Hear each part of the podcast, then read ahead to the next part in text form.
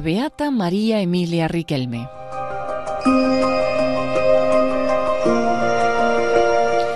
Es una reflexión de la hermana María José García, hermana de las misioneras del Santísimo Sacramento y María Inmaculada y vicepostuladora de la causa de beatificación de María Emilia Riquelme.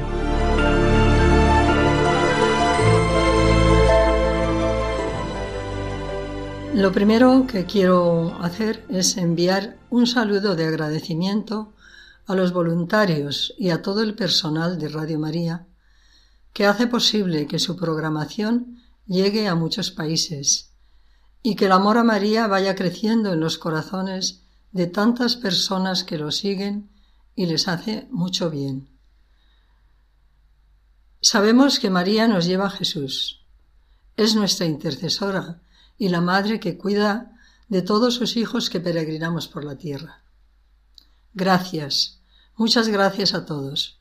Que ella os siga protegiendo y se sumen muchos colaboradores para realizar esta gran misión. Quiero presentarles a una mujer granaína, que quizás algunos de los que me escuchen ya la conocen. Otros tal vez saben algo de ella, y muchos ni siquiera han oído su nombre. Se trata de María Emilia Riquelme Izayas, religiosa, fundadora de la Congregación de Misioneras del Santísimo Sacramento y María Inmaculada, a la que pertenezco. María Emilia Riquelme Izayas nace en la ciudad de Granada, España, el día 5 de agosto de 1847, en el seno de una familia profundamente cristiana, perteneciente a la alta sociedad de aquella época. A los dos días de su nacimiento es bautizada en la iglesia del Sagrario, donde también contrajeron matrimonio sus padres. Su padre, don Joaquín Riquelme Gómez, era militar, capitán general del ejército español. Su madre, doña Emilia Fernández de Córdoba y de la Vega, de familia noble, descendiente del gran capitán don Gonzalo Fernández de Córdoba. El matrimonio tuvo tres hijos más. Joaquín, dos años menor que María Emilia, que muere a los 17 años. Blanca, que muere con 17 meses, y Antonio, que fallece a las pocas horas de nacer. Desde sus primeros años, María Emilia muestra una clara inteligencia y hondura espiritual en la vivencia de la fe cristiana. Su vida no fue fácil. Desde niña comienza a acompañarla a la cruz. Cuando tenía siete años muere su madre, víctima de la epidemia del cólera que asolaba a toda España y por tanto a Granada también. María Emilia queda con su padre y su hermano Joaquín, sumidos los tres en el dolor más profundo ante tan gran pérdida. Fallecida la mamá, Don Joaquín vuelca todo su cariño en sus dos hijos. Se los ofrece a la Virgen de las Angustias, patrona de Granada, y cada día los lleva a visitarla en su santuario. Don Joaquín, militar, es también un cristiano comprometido y creyente. María Emilia nos dirá, mi pobre padre nos sacaba a los dos hermanos a visitar diariamente a Nuestra Señora de las Angustias y también de excursión a alguna ermita. A partir de este momento, al lado de su padre, va creciendo en el corazón de Emilita el amor a María y recurre a ella siempre como a su madre y compañera. Nos cuentan, y consta en los anales de las Hermanas de la Cruz, de Santa Ángela de la Cruz, según relata la directora del colegio donde estuvo interna María Emilia, tiene una experiencia mariana maravillosa en su adolescencia que la marca para toda la vida. Doña Luisa relata así el hecho. A esta joven, María Emilia, le pasó que una noche me pidió con insistencia que le dejara más tiempo en el oratorio delante de la Santísima Virgen, de quien era muy devota. La Virgen se le acercó con el niño en sus brazos y por un momento se lo puso a María Emilia en su regazo. No sabemos exactamente cómo sucedió. Si la llevaría a ver en su devoción a María esa presencia de la Madre. Pero nos cuenta la hermana Luisa que la niña estuvo tres días como abstraída y sin darse cuenta de nada. Dice ella, qué dulce y provechoso es para el alma el amor a María. La Virgen es especialmente madre para el corazón que sólo busca agradar a su divino Hijo. De nuevo, la cruz en la vida de María Emilia, la enfermedad y muerte de su hermano Joaquín. Hay que pensar que don Joaquín tenía puestas todas sus ilusiones en ese hijo, varón, porque seguía su carrera de militar. De hecho, cuando fallece ya era cadete. María Emilia estaba íntimamente unida a su hermano. Se querían, bueno, como los hermanos, pero se querían mucho. Pierde no solo al hermano tan querido, sino al amigo, al confidente, en las largas ausencias del general. Sin embargo, se mostró llena de entereza y fe, consolando a su padre que veía, que veía rotas las esperanzas que tenía en su hijo. Y ahora, María Emilia queda sola con su padre, al que acompaña en los diversos destinos que le impone su carrera militar. Tenerife, Sevilla, La Coruña, Madrid, Lisboa. María Emilia en su juventud, la vida le sonríe. Tiene cuanto una joven puede apetecer. Hay que pensar que era de una familia acomodada. Tenía cultura, posición social, belleza, además de muchas cualidades personales que realzan su atractivo. Sin embargo, su corazón está polarizado por Jesús en su sacramento de amor, y nada de estas cosas le satisface. Vive intensamente la Eucaristía, y como cada día la gracia requiere mayor entrega, cuando cree llegado el momento, expone a su padre su deseo de ser religiosa. El general no quiere ni hablar de ello. Como hemos dicho, su padre era creyente, practicante, muy religioso, pero a la hora de decirle a su hija que se va religiosa y quedarse solo, ahí no acepta. Entonces, por consejo de su confesor, decide quedarse con su padre mientras éste viva y difiere seguir la vocación a la que se siente llamada, cuidándole con todo cariño y dedicación hasta el último momento. Sufrirá por la demora, ella se sentía llamada por Dios. Y dice, mucho me costó y sufrí, pero me resigné y seguí mi vida normal, animando y consolando a mi padre como si nada hubiera pasado. El padre se ocupó de su formación integral, facilitando para ella colegios y profesorado, y por encima de todo comparten padre e hija su fe en Dios y en la Virgen María, espíritu que moviliza a María Emilia en el apostolado con los pobres y necesitados. Los pobres son mis amigos, decía. Durante estos años, con su padre, al mismo tiempo que le cuida, y cuida también a su hermano hasta que muere, desempeña el papel de ama de casa y realiza sus apostolados. El amor a Jesús sacramentado y a la Virgen Inmaculada no la dejan llevar una vida tranquila, sin complicaciones. Misionera en lo profundo de su ser, se interesa por los problemas de la sociedad en que vive, especialmente de las personas más vulnerables, visita a familias pobres, a enfermos en hospitales o casas, reúne a los niños que deambulan por la ciudad, les acoge y enseña con inmenso cariño. Capta las necesidades de su tiempo y redobla su trabajo especialmente a favor de los más necesitados. Jesús experimenta este sentimiento ante la gente sencilla que a él se le acerca. Dice, viendo a las turbas, se le estremecieron las entrañas, pues andaban deshechos y echados por el suelo como ovejas que no tienen pastor. La misma compasión aparece en ese interés de Jesús por infundir valor, por rescatar al hombre del dolor o del miedo, en expresiones como no llores, no temas, no temáis, no os inquietéis.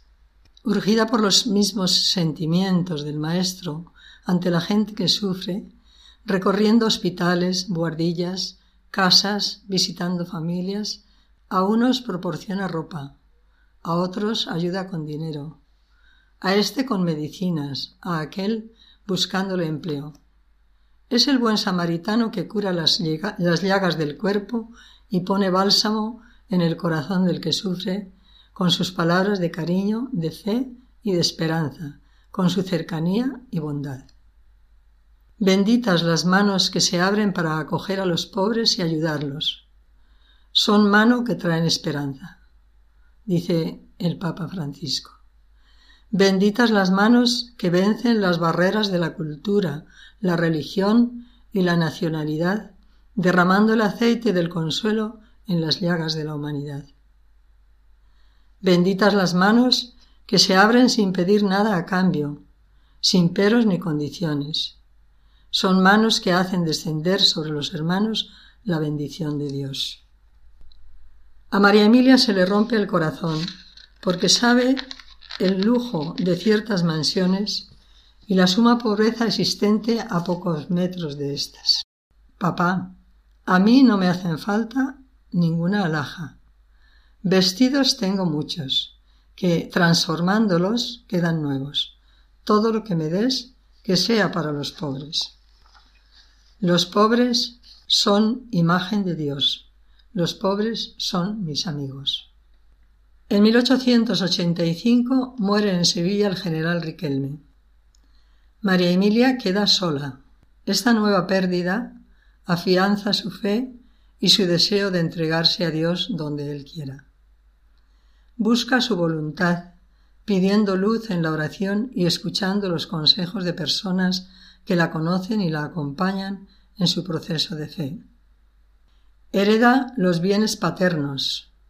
¿Y qué hace? Intensifica sus obras de caridad y apostolado. Deposita gran parte de su fortuna en bancos que no quiebran, como ella decía, en la ayuda a los pobres. Bueno, Sor Ángela de la Cruz estaba muy preocupada porque en las obras que estaba realizando para los pobres y en la casa, pues eh, tenía una deuda de 5.000 pesetas sería entonces. Eh, tenía una deuda que tenía que pagar ya, o sea, en ese día. Y estaba muy preocupada y pidiéndole a Dios a ver qué hacía, porque no tenía de dónde le viniera. María Emilia en ese momento estaba enferma, estaba en la cama. Sin haberse comunicado nada, María Emilia mandó llamar a una de las religiosas de la, de Santa Ángela de la Cruz, que quería darle un recado. La religiosa fue y María Emilia le entregó un sobre con cinco mil pesetas, que era lo que, lo que necesitaba en ese momento Santa Ángela. Fue, pues imagínense, cuando Santa Ángela de la Cruz, que estaba en ese momento tan apurada, encuentra esa cantidad exactamente lo que necesitaba. La providencia no falla. Y María Emilia estaba atenta e intuía las necesidades de los demás.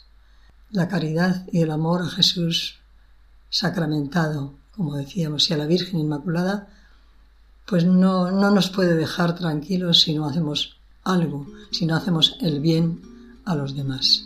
Esa es nuestra misión y así lo hizo Emilia. No se trata de dignidad, sino de amor hasta el final. La verdadera libertad es el amor que siempre da, porque amor no es decir te quiero, sino en silencio llevar la cruz. porque amor no es decir te quiero, es el sendero que abrió Jesús. Se habla de solidaridad, pero el amor va más allá. Se predica fraternidad, sin el amor es vanidad.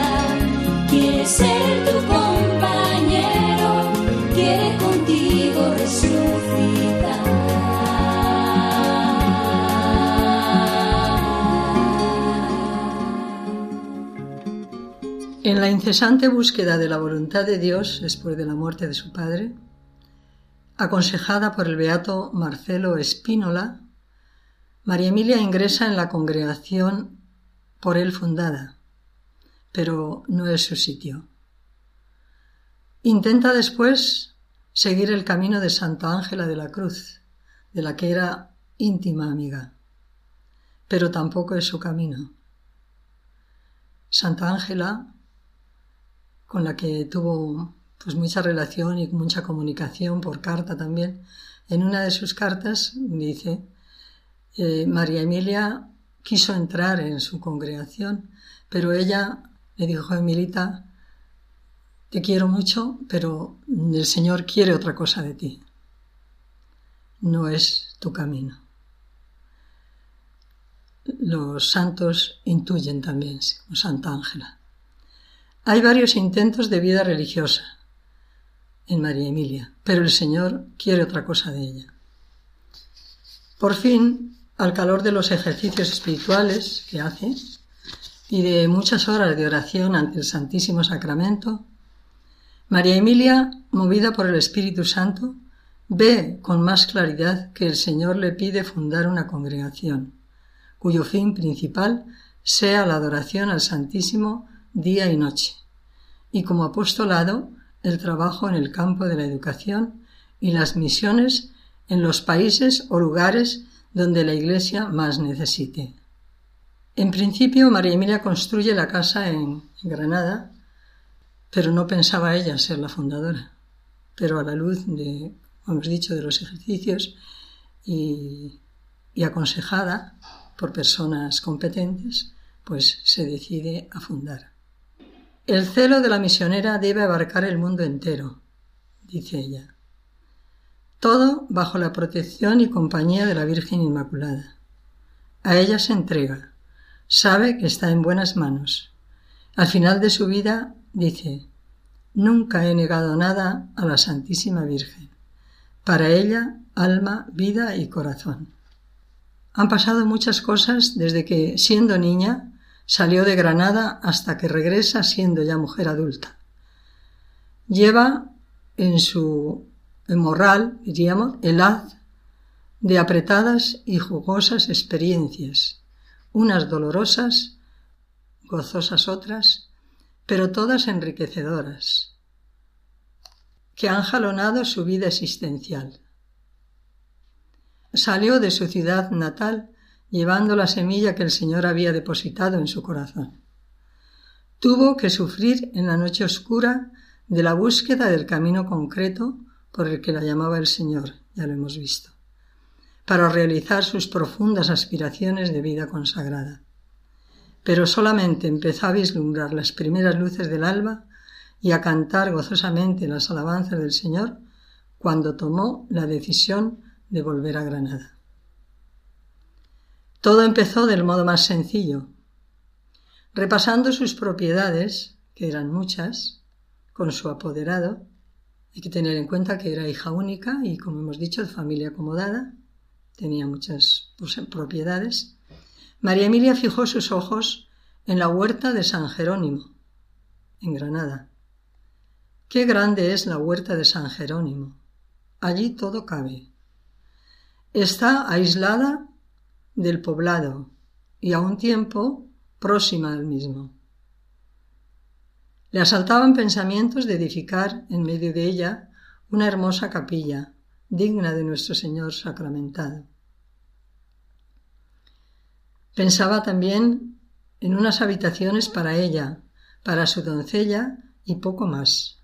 Se conformaba con esto. Hermosa soledad, naturaleza pura, Qué marco para vivir enteramente dedicada a adorar al Señor y a hacer el bien. Rechaza la idea al principio por antojársele una de esas fantasías que combina la imaginación, pero la idea vuelve a su mente con mayor insistencia y con más argumentos para merecer acogida. Su recurso en estas perplejidades es ir al sagrario y orar para discernir cuál será la voluntad de Dios. Ora y explica con sencillez a quien puede ayudarle lo que pasa por su alma. Cuando ya parece resignada a hacer su vida normal, se siente acosada por nuevas posibilidades de más profunda entrega. ¿Qué hacer? ¿Era una ilusión que debía ahuyentar? ¿Le inspiraría a Dios aquellos deseos? ¿Y por qué no? Sopesa lo que se expone a perder y lo que se expone a ganar. ¿Acaso no estarían bien empleados todos los tesoros y trabajos del mundo por ganar una palpitación del amor divino? Dios es todo y hay que arriesgarlo todo por Él. Coraje, pues, y adelante. María Emilia emprende viaje a Granada con su doncella y el arquitecto que hará el estudio y proyecto. En el año del Señor de 1892, para mayor honra y gloria de Dios y de su Inmaculada Madre, y a fin de demostrar el amor y gratitud hacia la Santísima Virgen en el misterio de su Inmaculada Concepción, levanta la casa y, dedica a este templo una humilde sierva suya. En la entrada de la casa de María Emilia lo que llamamos la Casa Madre en Granada, la que ella edificó, deja inscrito, hay una inscripción. Madre mía Inmaculada, recibe y conserva esta casa y templo para que después de mi muerte resuenen en ella tus alabanzas.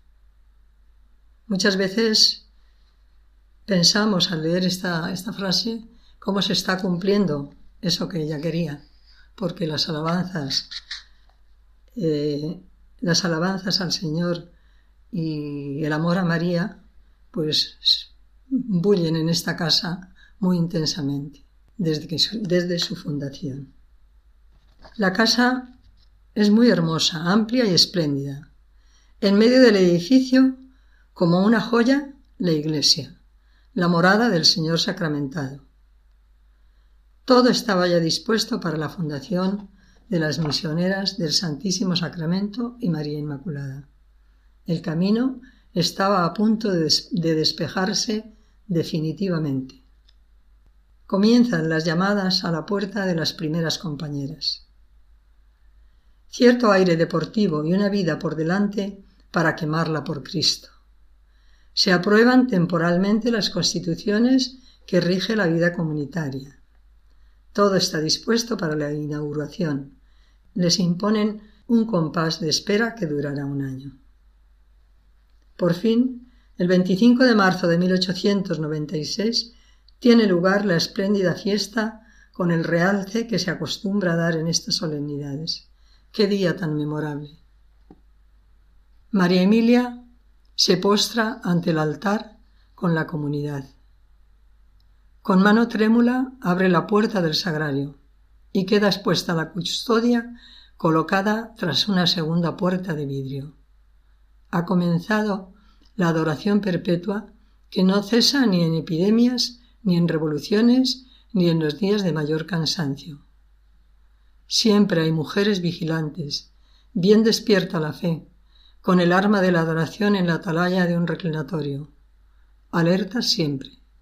Alaban, agradecen, suplican por ellas mismas y por todos los que trabajan, duermen, gozan o pecan.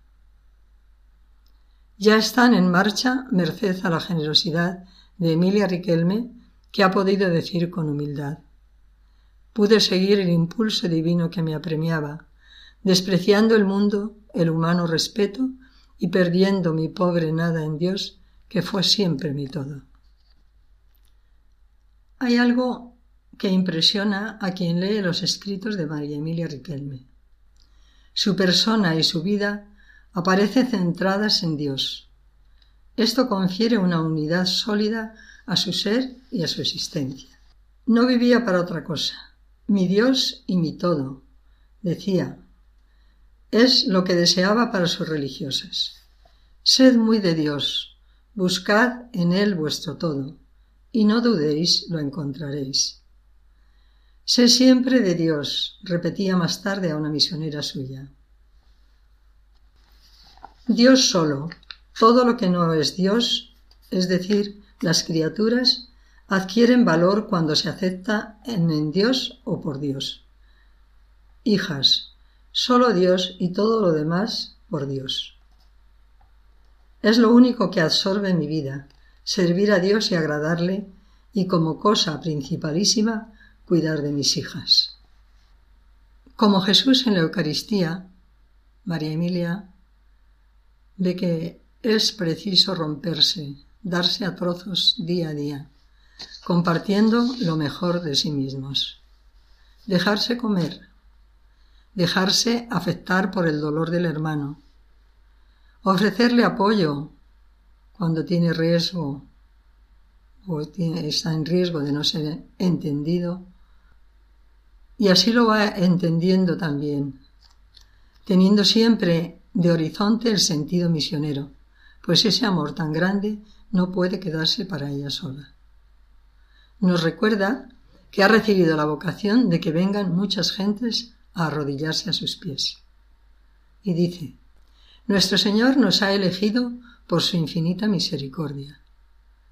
Al dársenos a sí mismo y al hacernos suyas, nos ha sellado con el sello celestial de la vocación eucarística. Y este sello lleva consigo la dulce misión de amar a Jesús con delirio hasta el martirio, la de darle a conocer a las almas y hacer que le amen.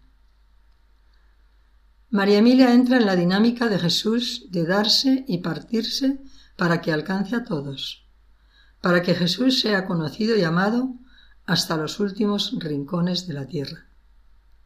Esa es su sed misionera, el único objetivo de la congregación, como escribe en las primeras constituciones de 1896. María Emilia, pues, abre un nuevo camino en la Iglesia con una familia religiosa con estilo propio. Y surge la obra de María Emilia, o mejor, la obra de la Virgen, como ella la llama, misioneras del Santísimo Sacramento y María Inmaculada. Es mujer contemplativa y apostólica. Como fundadora escribe las líneas fundamentales de, de la congregación.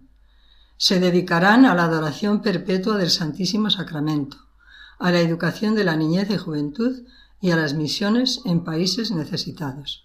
Su lema, entrega voluntaria y alegre por la gloria de Dios y el bien de los hermanos, y su sello exterior, la sencillez y la humildad. Su ardiente deseo llevar muchas almas a los pies de Jesús sacramentado. La congregación se inaugura el 25 de marzo de 1896 y pronto crece el número de sus miembros y decide extenderse, abrir nuevas casas para trabajar por el reino, también en otros lugares. En 1902 funda una casa en Barcelona en la calle Encarnación. Se fomentó en ella con fuerza el culto al Santísimo Sacramento y se abrió un colegio gratuito para niñas pobres y clases nocturnas para jóvenes obreras. Como veis, sigue en ella muy arraigado el amor a los pobres. En 1905 funda otra casa en la misma ciudad, en Pasaje Campos Elíseos, donde se fomenta con entusiasmo el culto y apostolado eucarístico. En 1907 funda en esta casa la Asociación de Damas Cortesanas del Santísimo Sacramento, con un ropero eucarístico misional, es decir, ropa dedicada a misiones a países donde no tienen posibilidades de conseguir ornamentos, ropa de iglesia. Y este ropero, estas señoras que se dedican a ello, lo hacen con ese fin, con que llegue a lugares necesitados. En 1911 funda una casa en Madrid, calle San Lucas número 7, con su capilla dedicada al Santísimo Sacramento. Los madrileños la bautizan con el nombre de Cachito de Cielo. O sea, este nombre, Cachito de Cielo, que es como se conoce a nuestra capilla en Madrid, no lo hemos puesto las religiosas. Fue el mismo pueblo de Madrid quien lo puso porque decían que en, esa ciudad grande donde hay tanto ruido, tanta bulla, pues entrar allí es como entrar en un cachito de cielo, de, de, silencio, de paz. En 1912 se abre en esta casa un colegio gratuito para niñas. Más tarde se comenzó en esa casa la obra social con atención y ayuda a transeúntes y necesitados, con ayuda de voluntarios. Eh, tengo que decir que en Cachito de Cielo eh, llevamos muchos años ya que hay una, existe una obra social que se llama así, Cachito de Cielo, y que mm, pues se asiste, se atiende a personas que no tienen recursos, a personas que duermen en la calle, a inmigrantes. Empezamos, recuerdo, mm, empezamos al principio dando lo que teníamos, no teníamos más, un trozo de pan que en una panadería nos regalaban con un huevo duro. Le poníamos un poquito de aceite y siempre había unas colas inmensas de, personas que iban a, buscar ese, ese trozo de pan, que no era mucho. Después, poco a poco, la gente del mismo barrio y otras personas se fue pues también sensibilizando ante esa realidad y nos regalaban ya otras cosas. Comenzamos con el banco de alimentos, y ya últimamente se les da un desayuno por todo lo alto, es decir, eh, con su café y leche calientes, bollos que nos regalan, mm, bueno, mucha cosa que, que, la gente colabora también, colabora y mucho. Y hay muchos voluntarios que están colaborando en el reparto de, de todo eso. ¿no? También se entrega a las familias necesitadas una bolsa en determinados días una bolsa de, comida para familias necesitadas, además de los que van a la casa. A la luz de lo eterno, las cosas se ven en su verdad todo lo que no es hecho por Dios y con Dios es vaciedad. Os lo ruego, marcad todo con el sello del amor.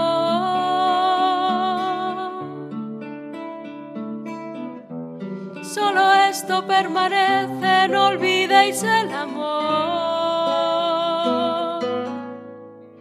En la tarde de la vida solo queda el amor. Cada tiempo se nos da para echar raíces en Dios. La vida es cosa seria, no perdamos vivir. Lo que haces a un pequeño me lo haces a mí.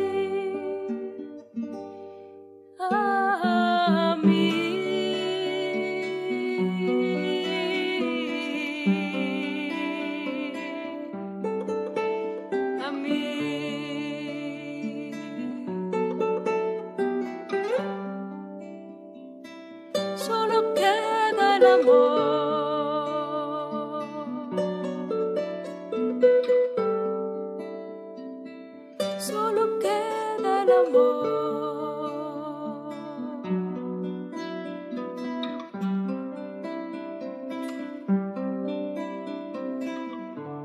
En presencia de Dios te hago depositaria de mi. Mi secreto, mi profunda intimidad con Él. No me infunde miedo mi debilidad porque el fuerte está en mí, no me deja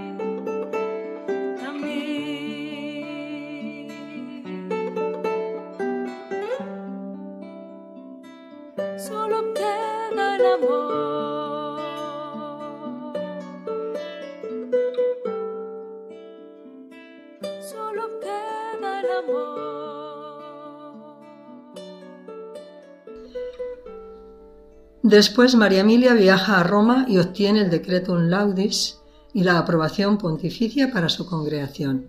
Hasta ese momento había sido mm, a nivel diocesano, aprobada por el obispo de, de Granada, don José Monzón. Pero a partir de entonces, ya con el Decretum Laudes, se le da la aprobación pontificia y ya casi al atardecer de su vida ve con alegría la extensión de las misioneras a Brasil y más tarde a Portugal. María Emilia no, no conoció, no salió de España. Su ilusión era ser misionera y lo era de corazón y quería que sus misioneras lo fueran. Pero ella no, no llegó a salir. Pero sí vio la primera expedición que salió a Portugal y a Brasil. Después la, congregación se ha extendido por diversos continentes, por diversos países. Estamos en, en América, América del Norte y Latinoamérica.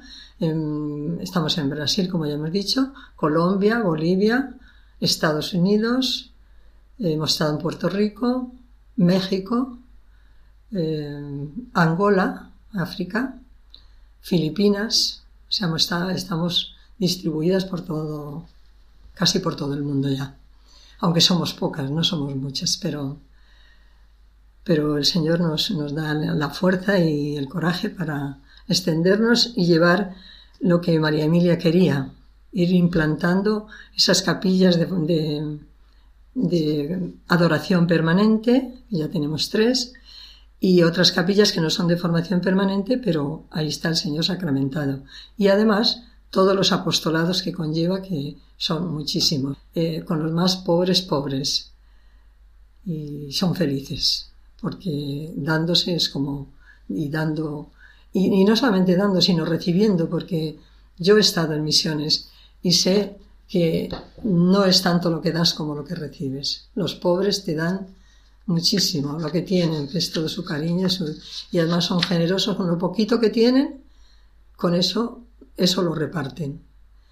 A María Emilia le llamó mucho la atención, y eso está en un folletito Centinela, que se llama Centinela, de la colección Centinela, que se titula Los pobres son mis amigos, le llamó mucho la atención que desde su balcón, una vez, vio a un niño pobre, bastante desarrapado, que tenía alguna cosita para comer y lo estaba repartiendo, se lo estaba compartiendo con otro niño más pobre todavía.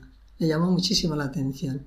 Y a partir de ese momento ella le llamó al niño, al que estaba repartiendo, y supo quién era. Era un niño muy pobre, que su mamá estaba viuda, trabajaba de lavandera y apenas podía sacar adelante a, sus cuatro hijos. Entonces María Emilia se lo llevó a su casa. Él fue sacerdote, ese niño, y eh, otro hermano murió, que estaba muy delicado. La hija fue religiosa también nuestra, la cogió como doncella y después fue religiosa. Y la mamá se quedó como lavandera y como mm, doncella en su casa.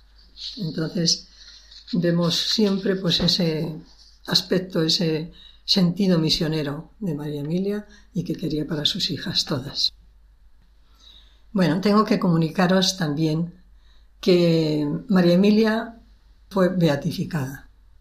Después de un largo proceso eh, que se estudian las virtudes, bueno, todo ese proceso largo que se hace en Roma, pues mm, la Iglesia se pronunció ya y reconoció las virtudes heroicas de María Emilia. Es decir, bueno, los santos, como toda persona, tendrán límites, tendrán alguna, algún límite que, como toda persona, ¿no? no son perfectos.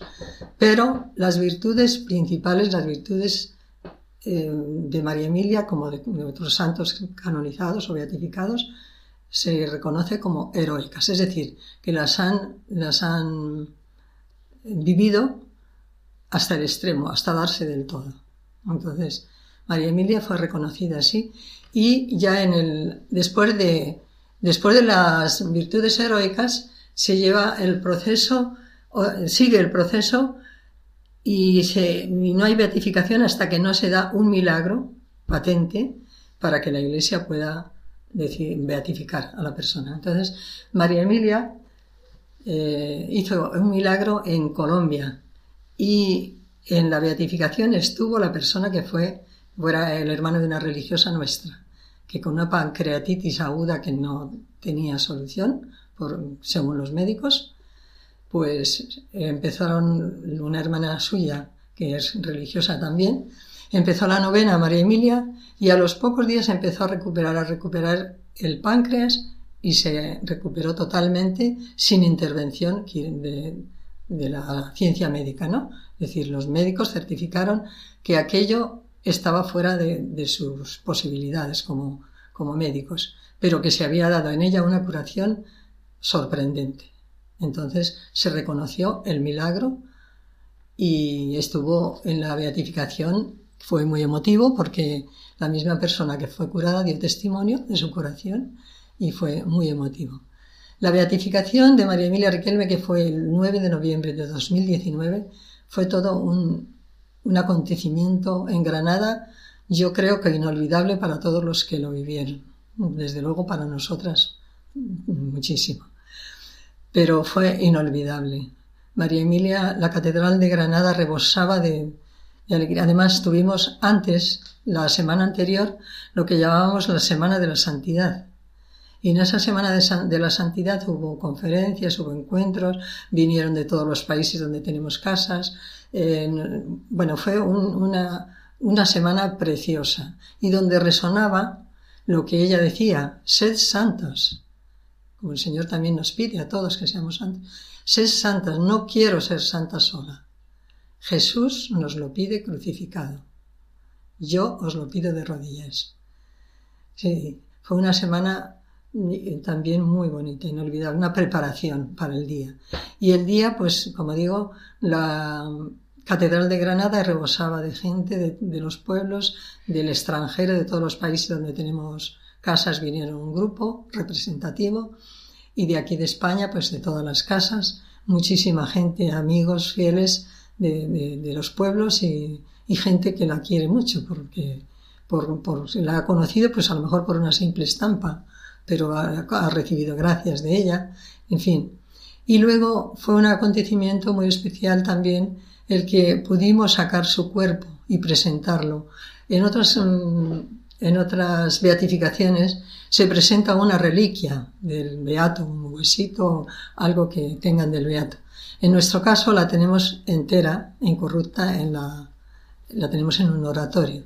Y entonces la llevamos, la llevaron a la, a la iglesia y en el momento de su beatificación, de que pronunciara el señor cardenal el rito de la beatificación, apareció también, apareció porque lo llevaban los costaleros, el cuerpo de, María Emilia, que presenció la, todo la celebración, se puso allí a los pies del, altar y fue un acontecimiento precioso.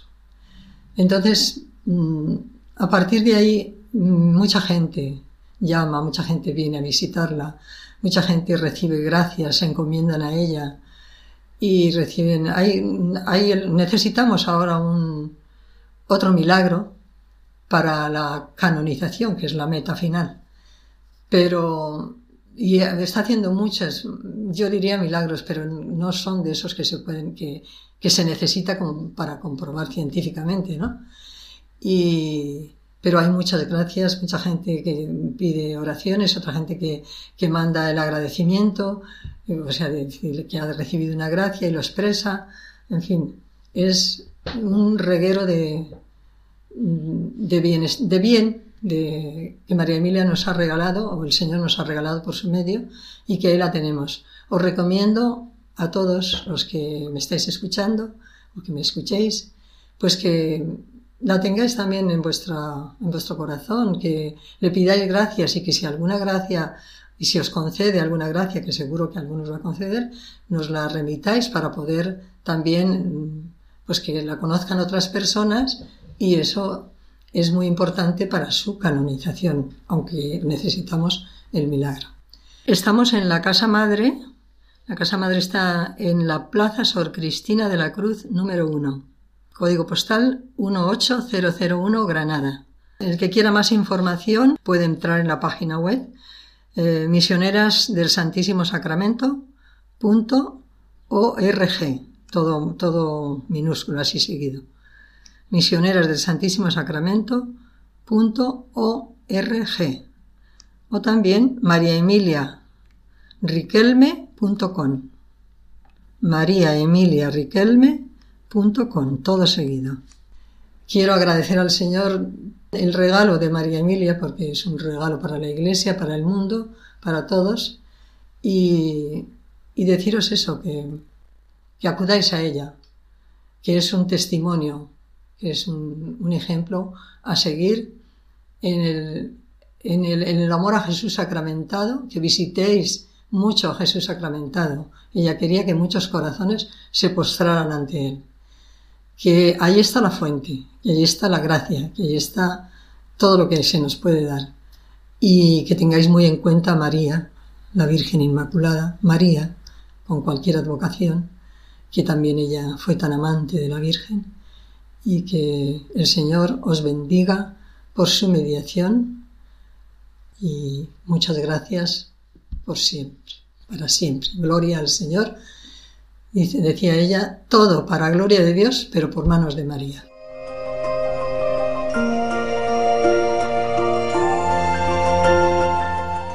Así finaliza en Radio María esta vida de la beata María Emilia Riquelme. Hemos escuchado a la hermana María José García, que es hermana de las misioneras del Santísimo Sacramento y María Inmaculada, y además vicepostuladora de la causa de beatificación de María Emilia Riquelme.